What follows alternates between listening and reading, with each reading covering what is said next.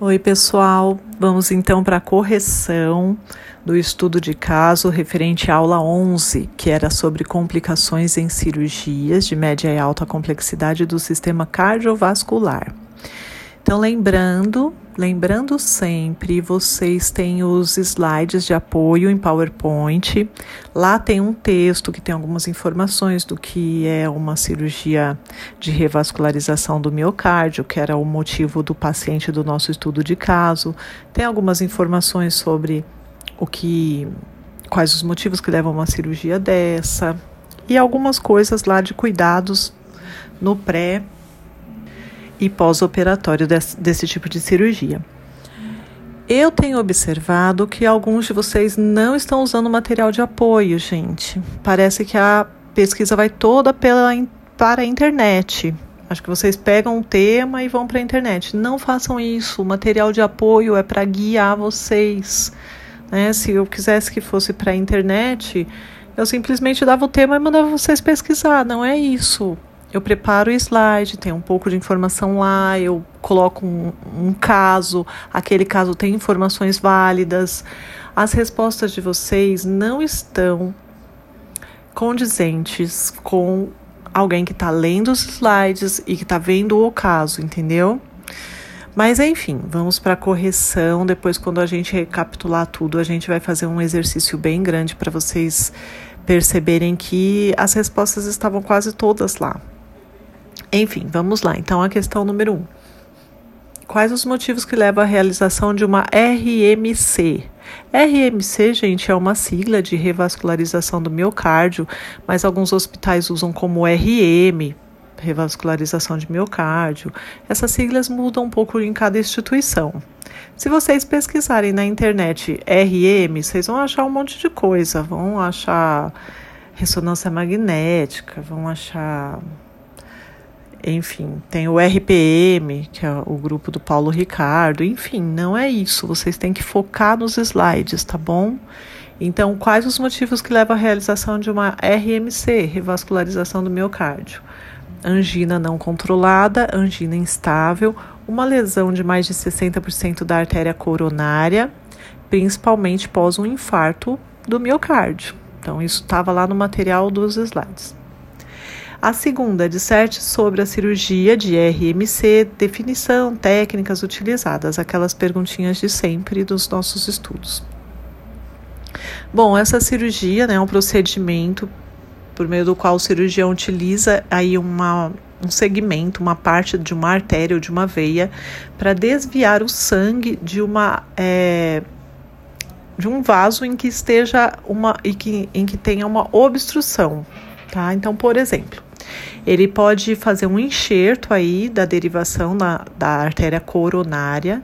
Lógico que se o infarto é do miocárdio, né? O que, qual o principal vaso que rega lá esse miocárdio? É a artéria coronariana. Então, vai ser nessa, em alguma parte dessa ramificação toda da artéria coronariana que essa revascularização vai ser feita. Então, revascularizar é vascularizar novamente. Teve uma parte ali que o sangue não corria adequadamente, talvez por um trombo, né, que é uma das causas do infarto. E o médico vai ter que fazer uma ponte mesmo, é literalmente uma ponte. Dá para comparar quando você quer ligar um, uma rua a uma outra rua e aí eu tenho uma, um rio passando embaixo. Como que eu vou fazer que a pessoa vá de uma rua até a outra se tem um rio no meio? Né? Dá para ser comparado aí com o sangue querendo passar e algo no meio impedindo. Então você constrói uma ponte, você desvia o caminho, né? E eu consigo chegar do outro lado. E essa parte que está obstruída fica inutilizada, mas enfim, todo, toda a circulação coronariana se mantém e o músculo do miocárdio volta a funcionar e o coração volta a bater com a, a funcionabilidade normal dele. Então, bom, dei uma devagada aqui só para tentar entender, mas a resposta correta é o que é a cirurgia de RMC? é uma enxertia de derivação da artéria coronária. O cirurgião faz um corte no centro do tórax, serra o osso externo num sentido longitudinal. É, esse é o osso que une as costelas, né, na parte da frente. Então, é, ele faz aí uma esternotomia mediana. E essa enxertia pode ser feita por uma veia da perna, por exemplo, a veia safena, ou por uma artéria da parte do tórax, uma mamária. Então é quando se fala que foi uma cirurgia de ponte de safena ou uma cirurgia ponte mamária. Tá? A técnica, então, é a esternotomia mediana longitudinal e ela pode ser com ou sem circulação extracorpórea, ou seja, o coração para totalmente e a circulação do corpo vai ser feita por uma máquina, então é extracorpórea, mas tem algumas situações que a cirurgia pode ocorrer com o coração em movimento, e aí seria sem circulação extracorpórea, com ou sem circulação extracorpórea, tá? A três, quais complicações foram relatadas no estudo do caso proposto? Então, o caso falava da insuficiência respiratória aguda, do broncoespasmo intenso por um provável barotrauma.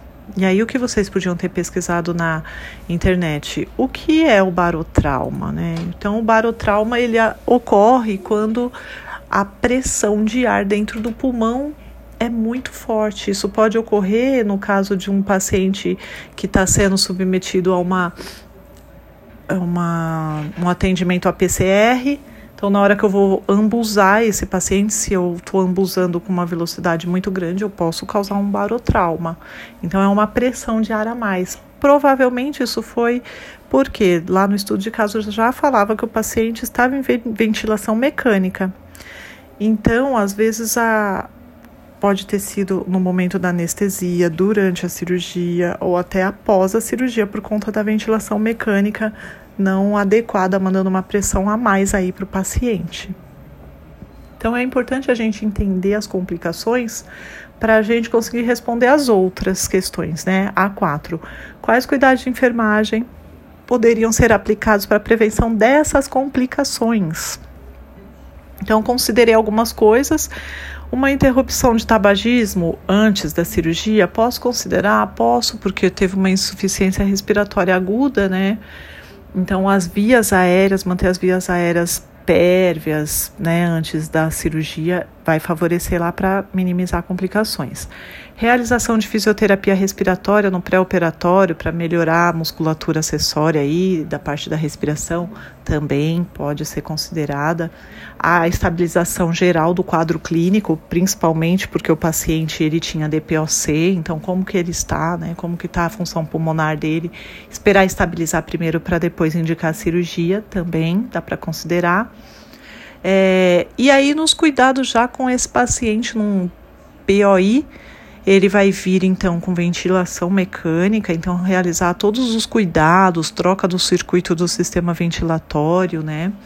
Manter o paciente sempre numa posição confortável, com a cabeceira elevada se não houver restrição, registrar, quantificar a característica do débito dos drenos, com certeza, né? Ele veio aí com um dreno de tórax, porque é, o barotrauma, né? Vai ser ar um excesso de ar ali, ele vai precisar ter esse conteúdo drenado.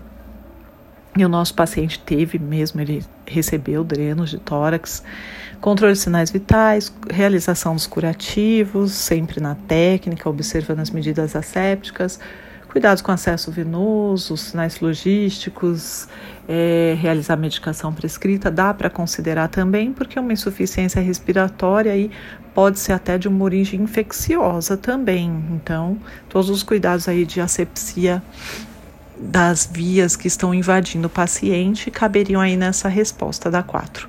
Agora a 5 é bem específica. E aí, quais os cuidados de enfermagem podem ser realizados na vigência das complicações citadas no estudo de caso? Então, o paciente está com insuficiência respiratória e broncoespasmo. Então, controle, monitorização dos parâmetros vitais de maneira geral, dá para considerar. Os cuidados com o dreno, né? Porque aí ele vai estar com esse dreno e, e esse é o grande dos motivos que vai tirar ele dessa complicação. Então, eu vou anotar, quantificar o aspecto do líquido drenado, observar a perfusão periférica, já que ele tem insuficiência respiratória, como que está a troca aí, a oxigenação do paciente, observar se o dreno está oscilante, funcionante, né? realizar os curativos do dreno, manter o decúbito elevado, observar a expansão do tórax e realizar medicamento aí conforme prescrição. Tudo bem? Então essa foi a correção da aula 11, paciente cirúrgico 2 de hoje. Até a próxima.